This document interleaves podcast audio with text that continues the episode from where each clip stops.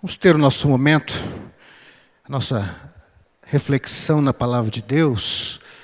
Vamos conversar um pouquinho nesse tema, a vitória provinda da adoração. Então você vai abrir nesse texto lá de 2 Crônicas, capítulo 20. 2 Crônicas, capítulo 20. Nós não faremos a leitura completa desse capítulo, lógico, mas nós vamos conversando e a gente vai lendo alguns versículos que eu creio que para essa mensagem são mais importantes, mas eu quero desde já te desafiar a ler todo o capítulo em sequência na tua casa, com a tua família, se possível. Se não for possível, pelo menos você pegar depois e ler é, o capítulo 20. Aprenda sempre a duvidar dos seus líderes e dos pregadores, certo? Confira sempre na palavra de Deus, independente de quem está no púlpito. A palavra de Deus, ela é soberana. Não é o que a igreja diz, o que um pastor diz, mas é o que a palavra de Deus diz quando é lida corretamente, interpretada da forma correta. Mas antes da gente começar a ter essa conversa, eu gostaria que você fechasse os seus olhos e tivesse um momento com Deus especial, pedindo para Ele falar com você. Se existem barreiras no teu coração, na tua mente, pede para Ele tirar. Fala que você quer ouvir a voz de Deus. Se você está cansado, estressado, desligado, com dor, sei lá, qualquer coisa. Senhor, muda isso, porque agora, nesses poucos minutos, eu quero de uma forma especial ouvir a tua voz. Fala com Deus. Vou dar um minutinho ou dois para você falar com Ele agora.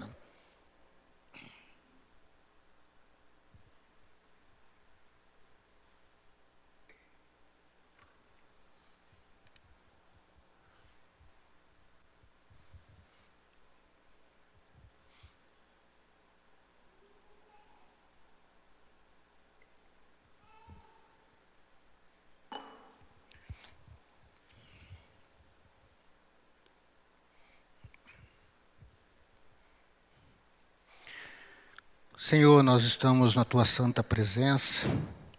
Nós já te adoramos entregando parte do nosso daquilo da provisão que o Senhor mesmo tem nos dado.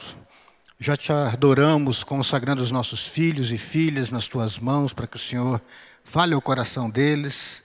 Já te adoramos com cânticos, com orações, consagrando pessoas ao serviço na tua obra.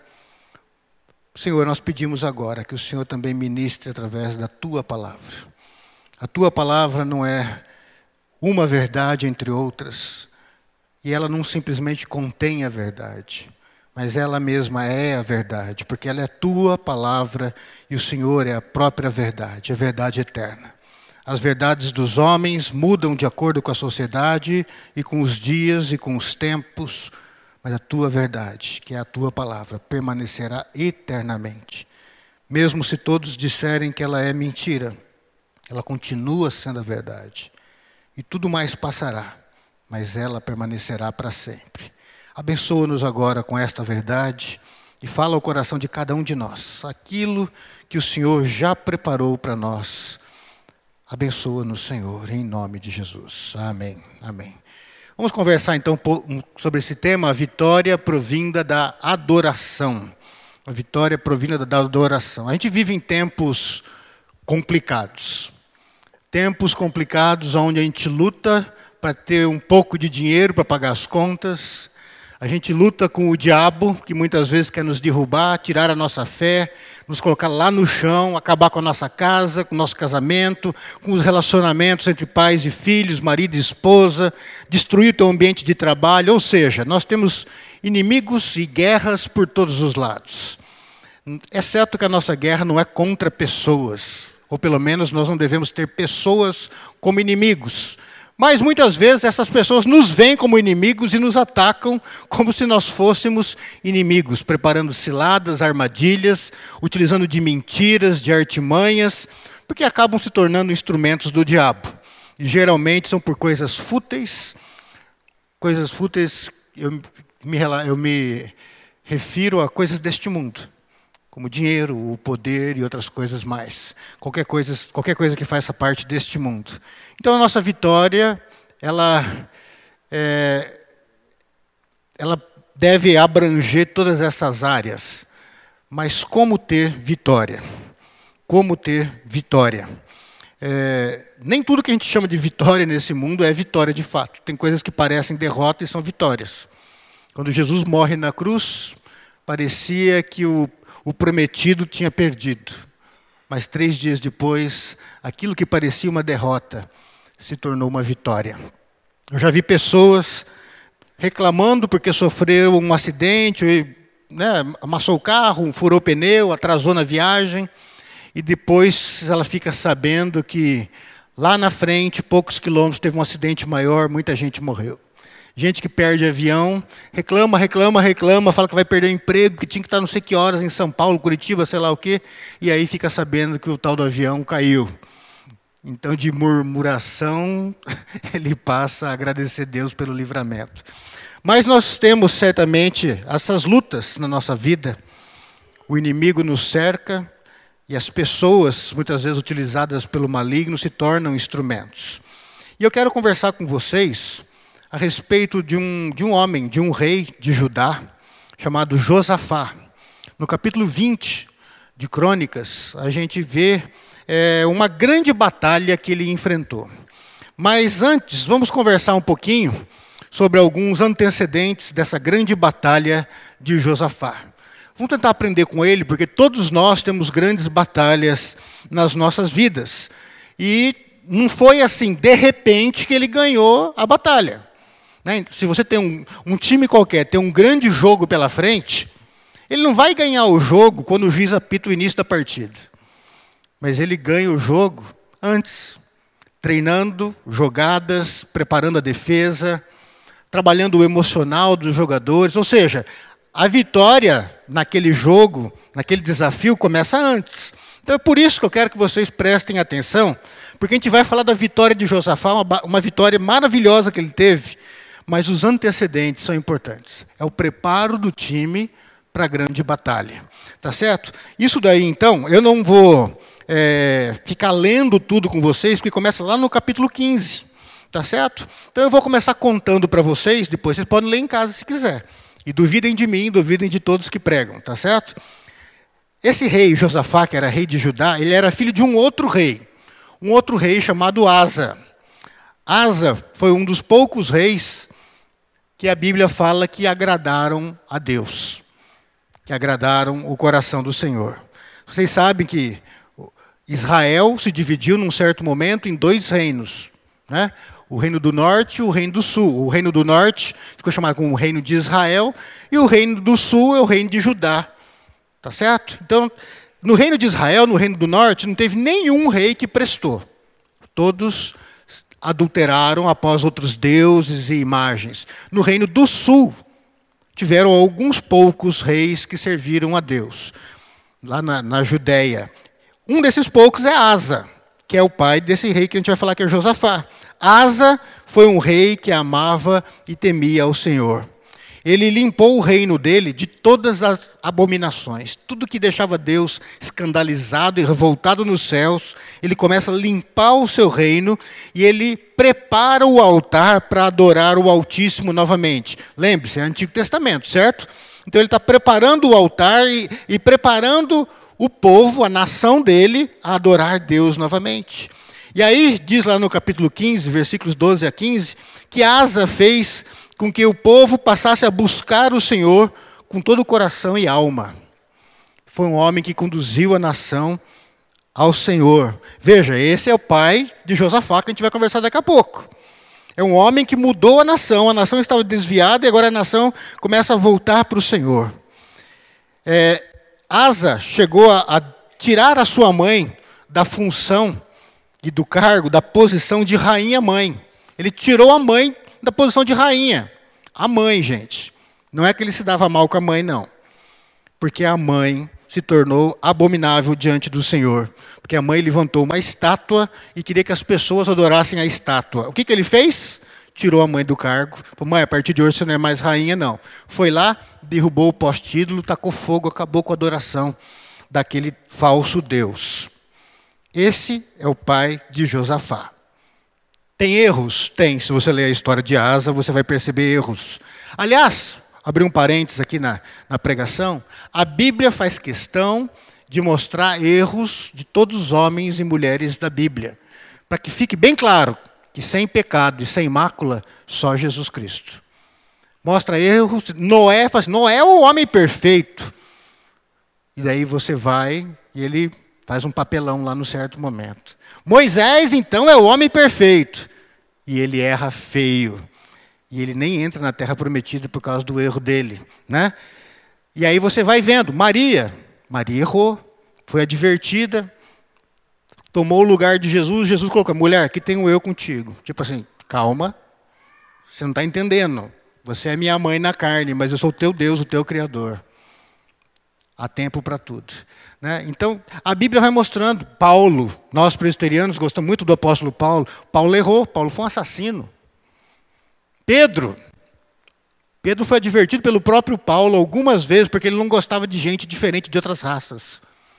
Mas são homens e mulheres de Deus. Asa, o pai de Josafá, era um homem segundo o coração de Deus, que conduziu a nação a adorar o Senhor novamente. Teve erros? Teve. Você pode ler a história lá, você vai perceber. Mas era um homem que amava a Deus. Quando Asa morre, então, o seu filho, Josafá, assume o reino de Judá. E como o pai dele, ele também honrou ao Senhor. Isso está lá no capítulo 17, versículo 3. Ele também passou a honrar, a servir e a amar a, ao Deus Criador. E ele ainda, diz a, Bíblia, ainda no capítulo 17, no versículo 6, que ele se tornou ousado na fé dele. Ele se tornou radical na fé dele. Às vezes a gente acha que radicalidade é coisa ruim. Depende no que você é radical. Tá certo?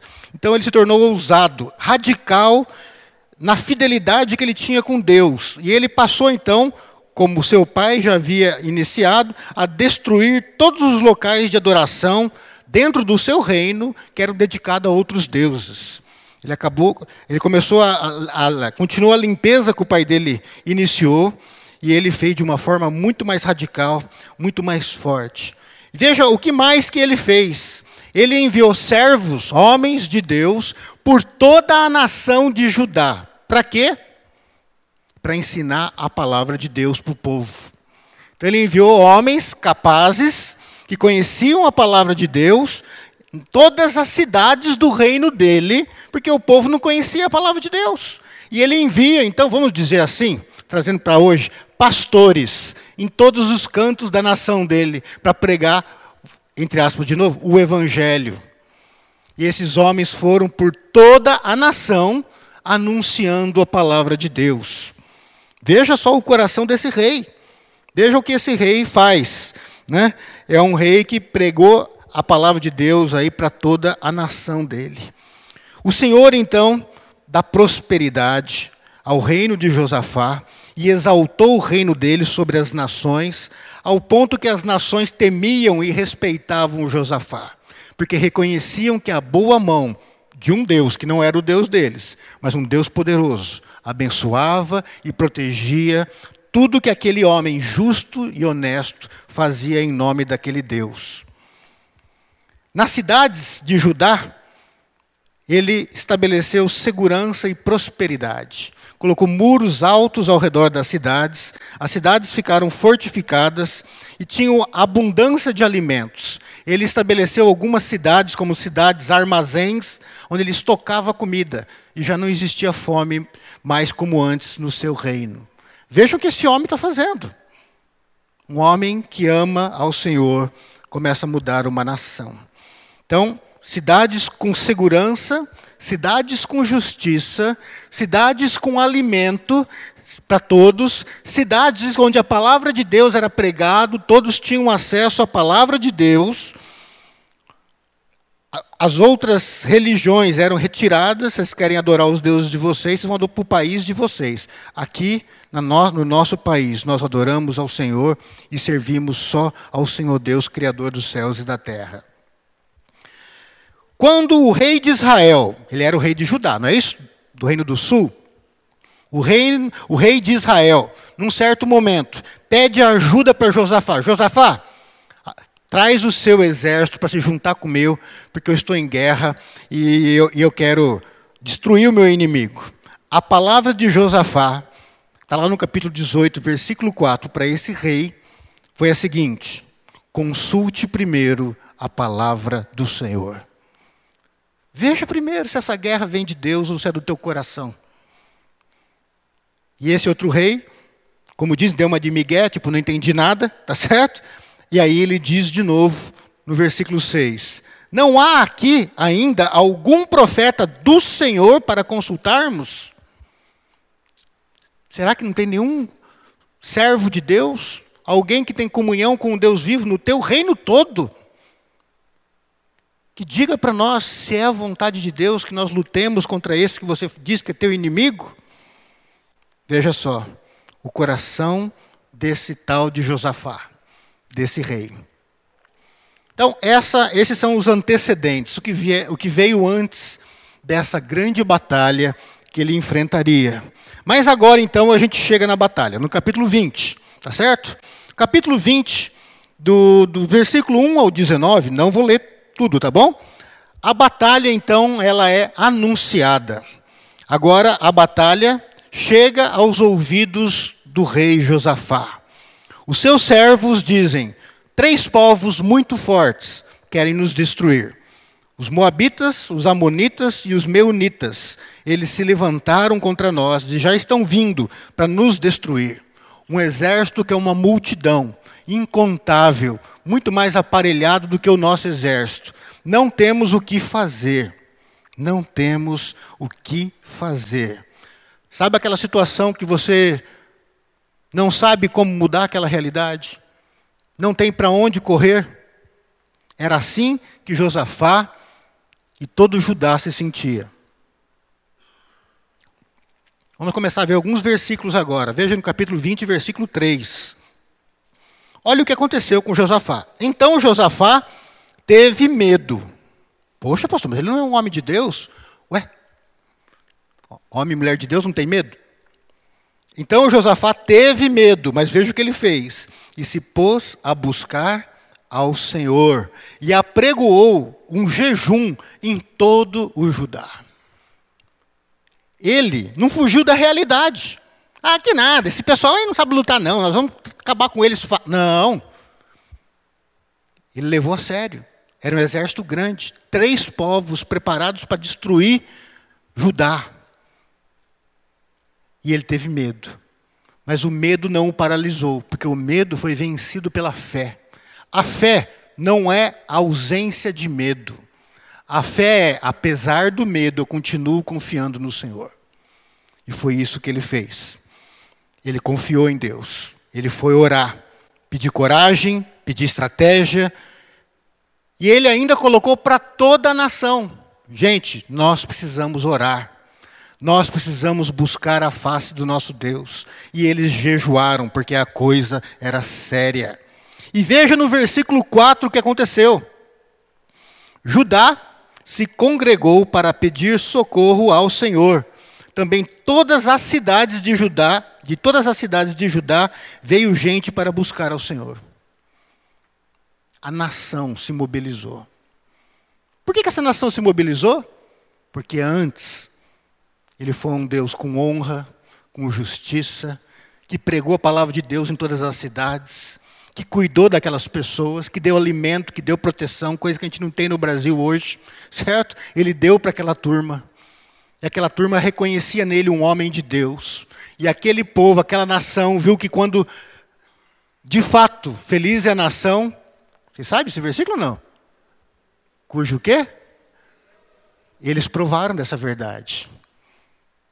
Deus estava abençoando, estava protegendo eles. E agora eles vão e se juntam ao rei, a Josafá, o país inteiro orando. Gente, imagina isso no Brasil se acontecesse. O país inteiro de joelhos, hein, William? Que tal? Brasil de joelhos, jejuando. Não cada um aos seus deuses, não. Mas o Brasil inteiro de joelhos orando ao Deus Criador, ao Deus revelado em Jesus Cristo o povo orou. E agora o povo está congregado, o rei não está isolado num, num, num, castelo ou num local cheio de ouro e prata, ele está no meio do povo. E aí então, veja comigo, a partir do versículo 5, a oração de Josafá. Eu vou ler do 5 ao 12.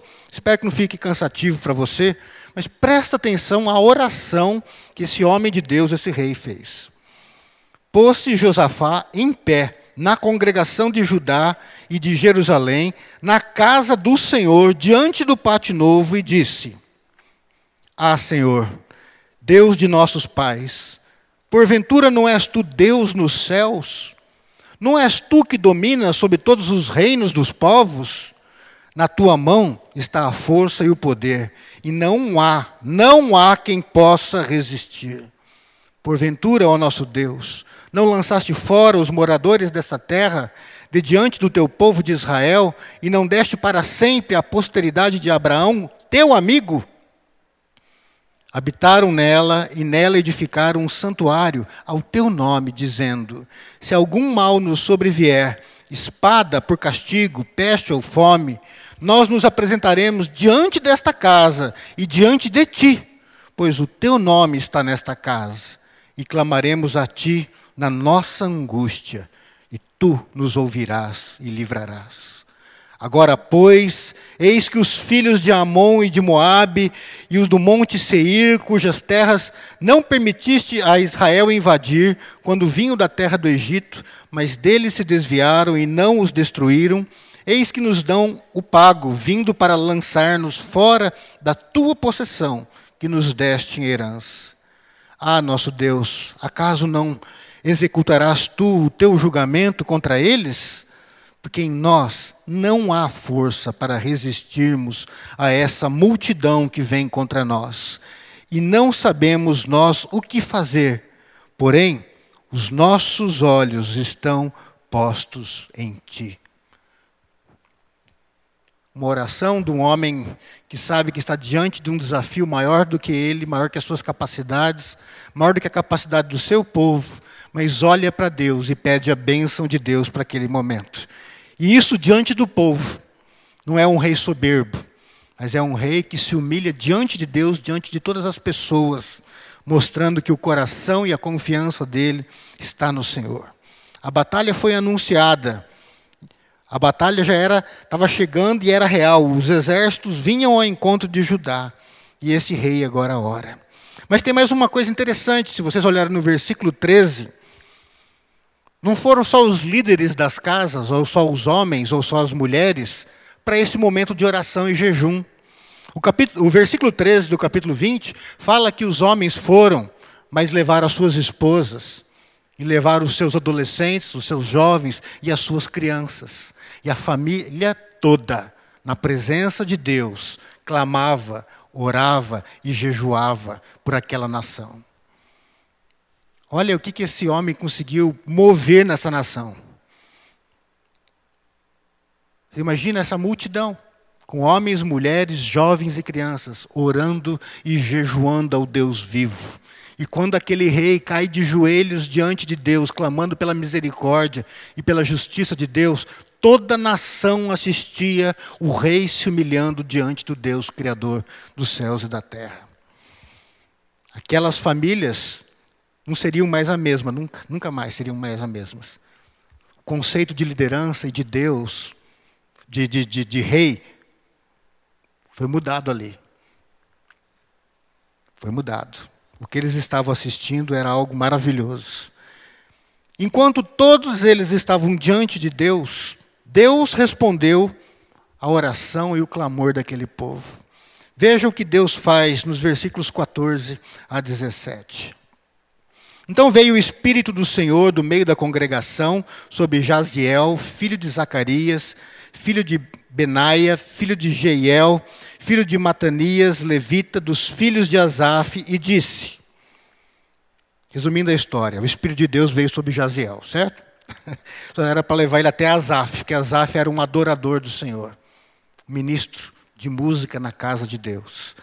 E agora Deus fala: Dai ouvidos, todo Judá, e vós, moradores de Jerusalém, e tu, ó rei Josafá, ao que vos diz o Senhor.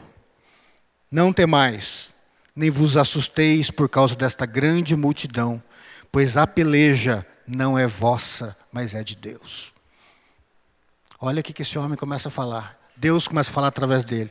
Não temam, é uma multidão, é um exército grandioso e poderoso. Não temam, porque essa batalha não é de vocês. A batalha é do Senhor.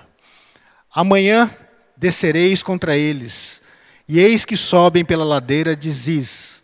Encontrá-los-eis no fim do vale, defronte do deserto de Jeruel. Neste encontro não tereis de pelejar. Tomai posição, ficai parados, e vede o salvamento que o Senhor vos dará, ó Judá e Jerusalém. Não temais, nem vos assusteis. Amanhã saí-lhes ao encontro, porque o Senhor é convosco. Entenderam o que esse homem está dizendo para o rei, para toda aquela nação? Vocês vão pegar a espada, vocês vão pegar, vocês vão ficar tudo preparado. Vocês vão lá onde essa turma vai encontrar vocês. Fiquem tranquilos, vocês não vão lutar. Sou eu que vou lutar por vocês. E vocês vão assistir eu dando a vitória para vocês, lá nesse vale, lá neste local. É o que Deus falou através da voz desse homem que agiu como um profeta dele naquele momento. A gente viu os antecedentes, a gente viu o anúncio da batalha, que ela leva um povo a orar, a jejuar, a buscar a face de Deus, e a resposta de Deus. Mas chega a guerra. É tempo de guerra. Versículos 20 a 23 fala a respeito disso. O dia da batalha sempre chega, queridos. Não adianta querer fugir. O dia da batalha, da grande luta, chega. O dia da angústia, do inimigo que se levanta, que é mais forte do que a gente, esse dia chega. E nós não podemos nos acovardar. Ou fingir que aquilo não está acontecendo. É real. Está acontecendo.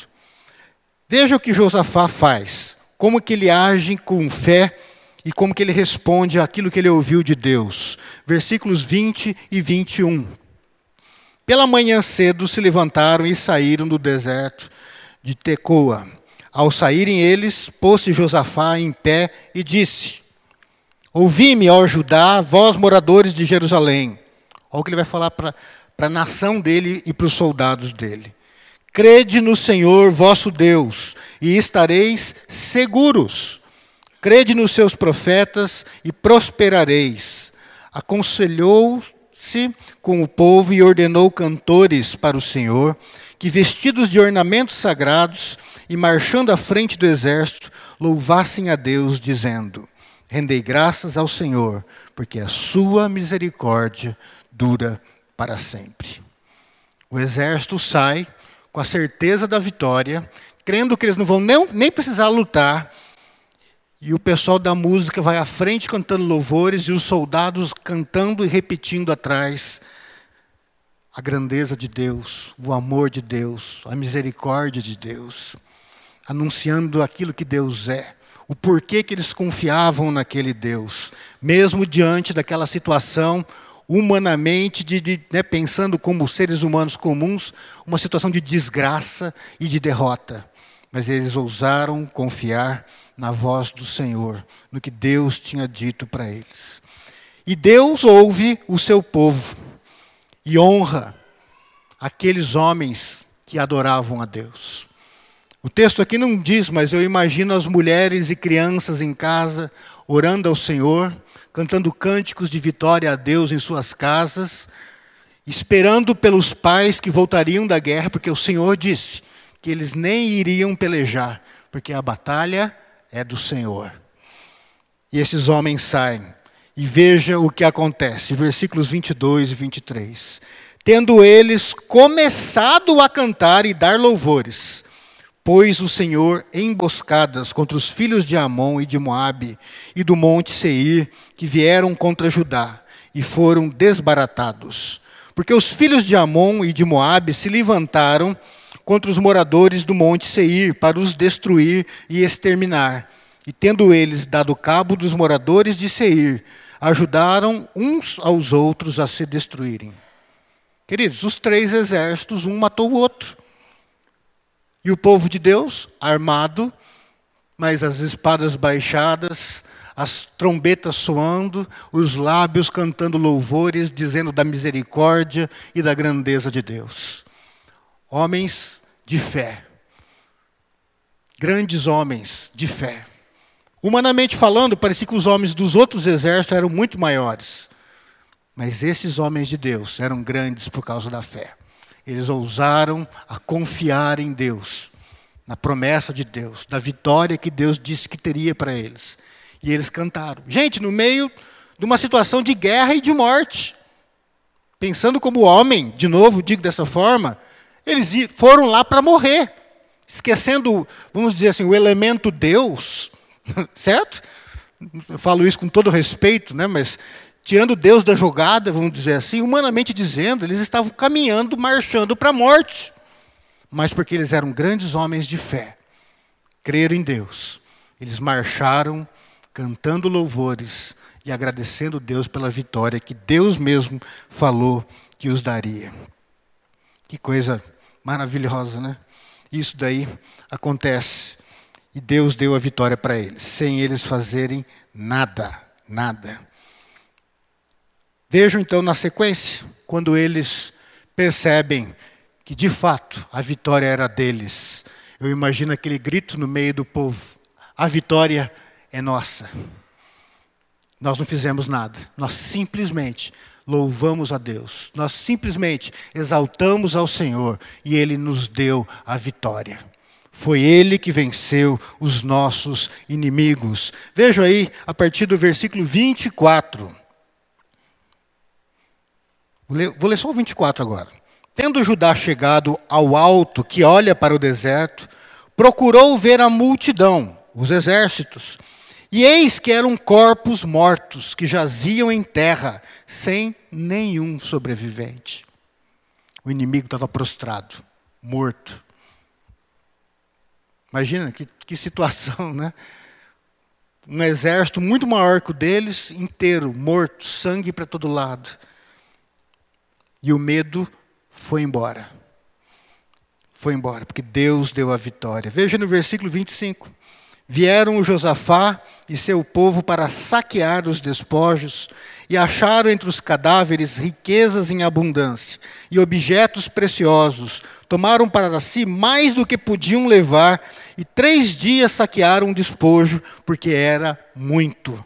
Deus ainda honrou aqueles que o louvaram com o despojo dos inimigos. Olha o Deus que a gente serve e que Josafá sabia que servia. A gente fica tão preocupado com a grandeza dos nossos inimigos, das ciladas, das mentiras, das artimanhas. Mas quem é o Deus que nós servimos? Não há inimigo para o nosso Deus. E os versículos de 26 a 30 mostram para a gente que esse povo ficou tomado de alegria. E o louvor que já vinha de uma forma maravilhosa, aqueles homens cantando na frente, os sacerdotes e os músicos e o exército atrás louvando a Deus. Agora eles são tomados de alegria, de júbilo, e eles começam a dançar e cantar na presença do Senhor. E voltam para suas casas, para suas famílias, intactos, vitoriosos, e melhores do que quando eles saíram para a guerra. Humanamente dizendo, era para eles saírem e permanecerem mortos naquele deserto. Mas eles voltaram honrados por Deus. Não que eles merecessem alguma honra de Deus, gente, não é isso. Mas que Deus é bom. Aqueles que o adoram em espírito e em verdade, que são verdadeiros adoradores, Deus honra. Deus honra. Essa história, e eu tudo que eu quero falar agora nesse momento de, de fechamento da, da, da, pregação, eu quero falar sobre alguns elementos da adoração, a verdadeira adoração, que nos faz vencedores. Nessa história eu vi alguns elementos, eu não vou trabalhar muito eles, porque a gente já conversou nessa narrativa aqui. Mas para ficar bem claro para você, eu sei que você tem as suas lutas, os inimigos se levantam, inimigos espirituais, enfermidades, luta, desemprego, não sei, qualquer tipo de inimigo. Mas a adoração verdadeira nos dá vitória. Mas o que é a adoração verdadeira? O que é ser um verdadeiro adorador? Adoração não é só cantar uma música ou levantar a mão, ou ficar emocionado com alguma coisa que dizem a respeito de Jesus. Vamos aprender com Josafá então. A verdadeira adoração daquele rei mudou toda a realidade de uma nação. O primeiro elemento que a gente percebe aí é essa consagração radical a Deus. Josafá se tornou uma pessoa que amava, temia e servia Deus radicalmente. Ele não era um crente mais ou menos, de final de semana, domingueiro. Ele era radical na fé dele. É Deus e ponto final. É Jesus e ponto final. Sem essa, essa radicalidade em Cristo, a nossa adoração é ridícula, pequena. Não satisfaz o coração de Deus. Jesus foi radical por você. Ele é Deus e se fez homem por você. Se fez homem e morreu por você naquela cruz. E ressuscitou e apareceu de novo para você saber que Ele está vivo e que nele você pode viver eternamente. Isso é um amor radical. Agora é a nossa vez de responder com uma consagração a Ele radical. Um segundo elemento que a gente viu nessa história desse homem, desse rei, Josafá, é o elemento oração e jejum. Não existe verdadeiro adorador se não existe oração na nossa vida. Em alguns momentos, quando aperta mais ainda, nós precisamos jejuar separar. Você sabe que não é o abster-se de comida. Abster-se de comida é regime. Eu estou precisando né, perder uns 20 quilos pelo menos. Isso ia fazer bem para mim, porque é questão de emagrecer. Mas tem gente que acha que jejuar é só parar de comer. E aí continuar fazendo as outras coisas. Não é. Deus não se, Deus não se agrada de sacrifícios. Então, daqui a pouco a gente está com uma correia aqui dando chicotada nas costas. Deus não se agrada disso. Mas é aquele tempo você dedicar para Deus, em oração, na leitura da palavra, buscando respostas nele, falando com ele, vendo o que ele tem para você. Vocês lembram? Josafá era um homem de oração, que levou uma nação inteira a orar. E não só orar, levou uma nação inteira a jejuar. Ah, pastor, isso não é fácil. Acho que foi fácil para ele. Ele mudou o coração de toda uma nação. Mas ele, o que fez os outros a orarem e jejuarem? Fico imaginando quanto que esse homem não chorou na presença de Deus de joelho e jejuou por aquela nação. Senhor, eu sou rei desse pessoal, mas eu não posso abençoar essa nação sozinho. Como que eu vou mudar essa realidade? Senhor, levanta homens, mulheres, jovens e crianças nesse país que temem a Ti, que buscam a Tua justiça. Quantas vezes será que Ele não fez isso? E não só isso, Ele enviou homens para pregar e conduzir a nação aos pés do Deus verdadeiro. Oração e jejum faz parte de uma oração, adoração verdadeira. Se eu sou um verdadeiro adorador, eu sou radical em Cristo. Se eu sou um verdadeiro adorador, eu oro. E quando eu preciso, eu jejuo também. Ah, eu nunca precisei. Bom, depois a gente conversa. Terceiro ponto: centralidade da palavra de Deus. Não existe verdadeiro adorador que não seja apaixonado pela palavra de Deus. Tem crente que apanha do diabo e da vida porque não conhece a palavra de Deus. A Bíblia fala numa certa certo momento o seguinte: meu povo está sendo destruído porque lhe falta o conhecimento. E não é o conhecimento científico, não é o conhecimento da palavra de Deus. É o conhecimento de Deus através da palavra dele. E não de experiências transcendentais e revelações doidas. Não! Através da. Conhecer Deus através daquilo que ele mesmo fala dele aqui, da palavra dele. Você lembra de Josafá? Fez com que a nação conhecesse a palavra de Deus. Enviou pregadores por todas as cidades se hoje é difícil, gente, imagine naquela época. Não tinha celular, não tinha computador, certo? Não tinha o carro para você ir lá, não tinha nem um ônibus para você viajar de uma cidade para outra. Se tivesse alguma coisa, era um jumentinho bom de viagem, não é isso? O máximo. E ele fez com que todas as cidades ouvissem a palavra de Deus. E nós? Será que nós somos verdadeiros adoradores? Será que os teus filhos têm ouvido a palavra de Deus dentro da sua casa? Ou será que eles só ouvem a palavra de Deus de domingo aqui na igreja? Será que você só ouve a palavra de Deus de domingo aqui quando eu estou pregando e ainda vai ficar olhando para o relógio esse cara não acaba nunca hoje? Uma vez na semana ainda reclama da hora. Será que isso é um verdadeiro adorador? Verdadeiro adorador, quando acaba a pregação, fala assim: já? Eu fico imaginando aqueles cultos na África que demoram 8, 10, 12 horas. Centralidade da palavra de Deus. O verdadeiro adorador. Veja aí, quarto elemento que a gente aprende com a, com a vida de Josafá. A família toda buscando ao Senhor.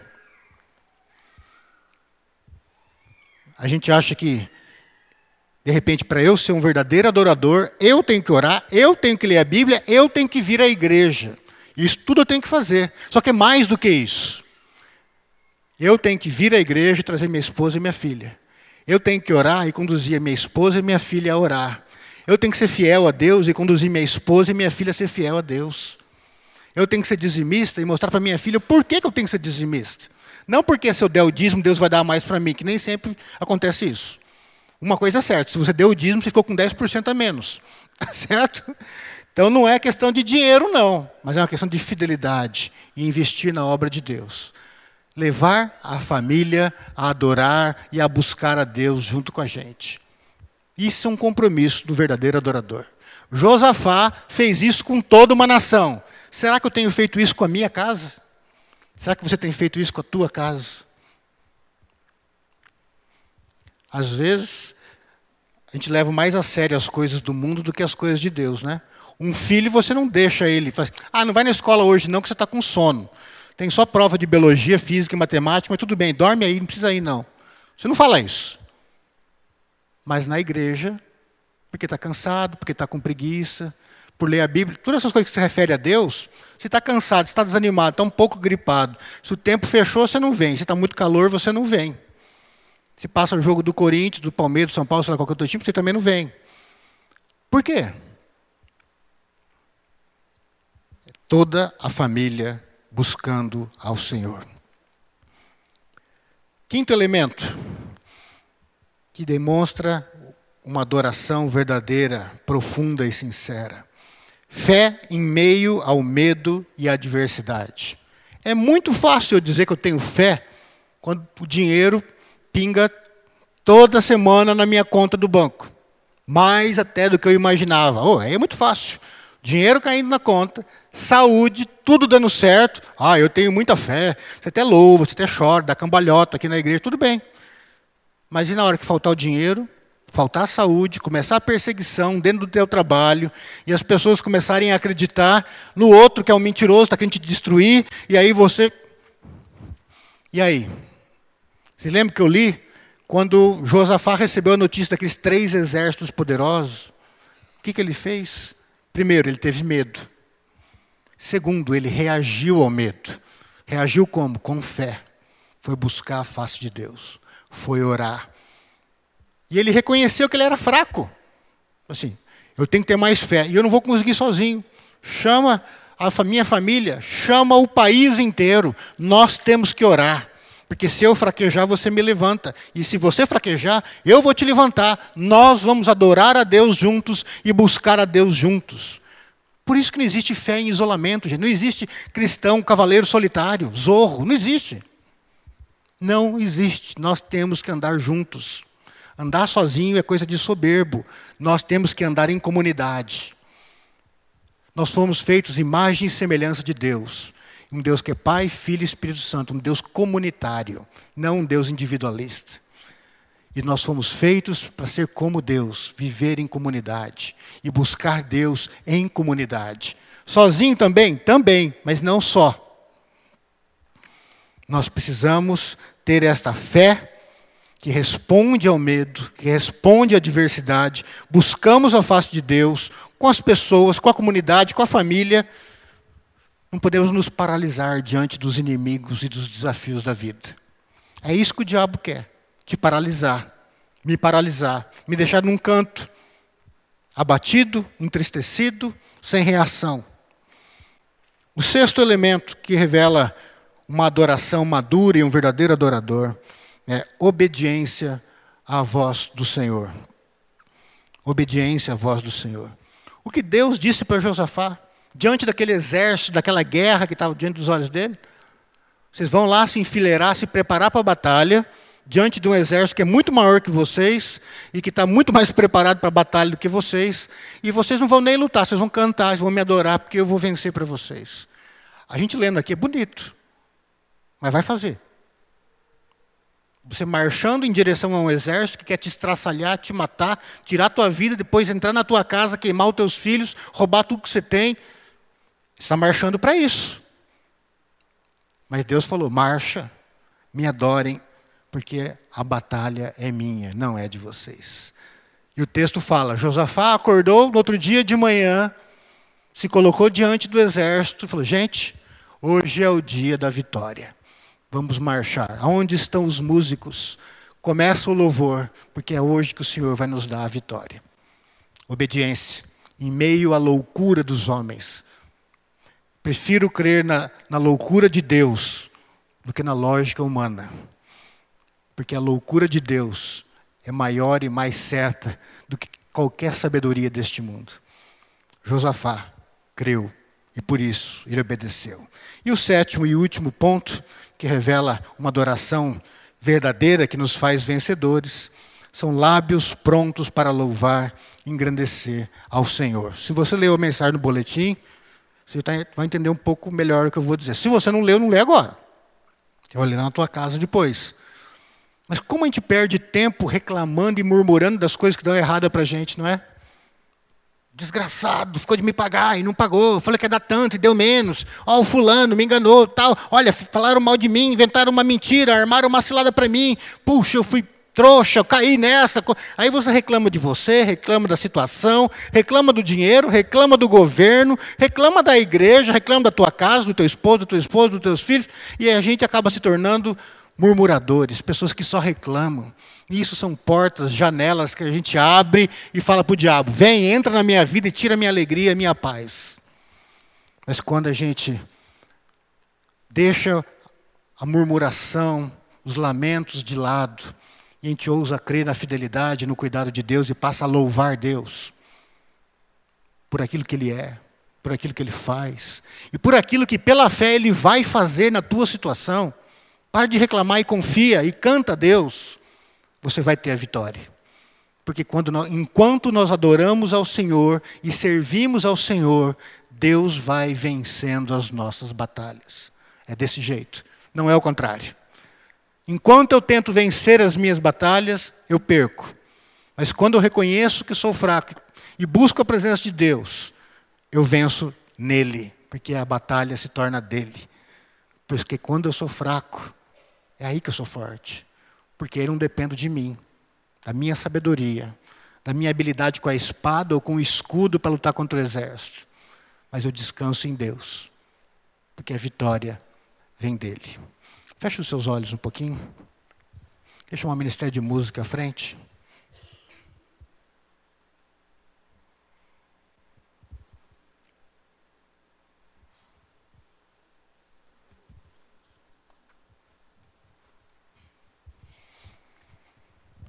Qual é a batalha que você tem enfrentado? Se de repente você tem.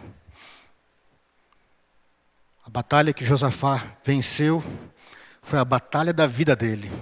Três exércitos gigantes, cheios de ira, cólera, prontos para destruir toda aquela nação de Judá. E ele venceu, porque ele se consagrou ao Senhor, porque ele era um homem de oração, porque ele tinha a palavra de Deus no coração porque ele conduzia a família dele toda a buscar o Senhor, porque ele superava todo medo com a sua fé, porque ele era obediente, porque ele estava sempre pronto a louvar o Senhor. Em qual desses sete pontos que de repente você está fraco? Coloca diante de Deus e pede para Ele mudar isso no teu coração.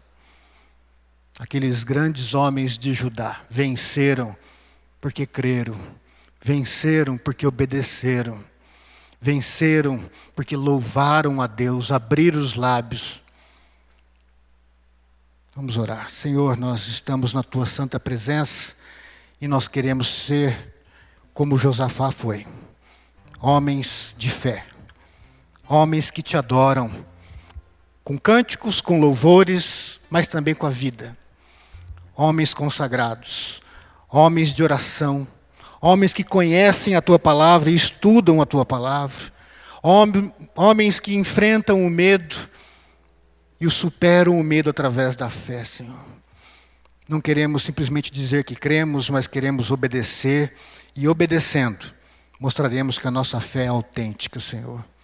Abençoa-nos, Senhor, que sejamos mais parecidos com Josafá e com outros homens e mulheres da tua palavra que ousaram crer contra toda possibilidade e lógica humana, Senhor.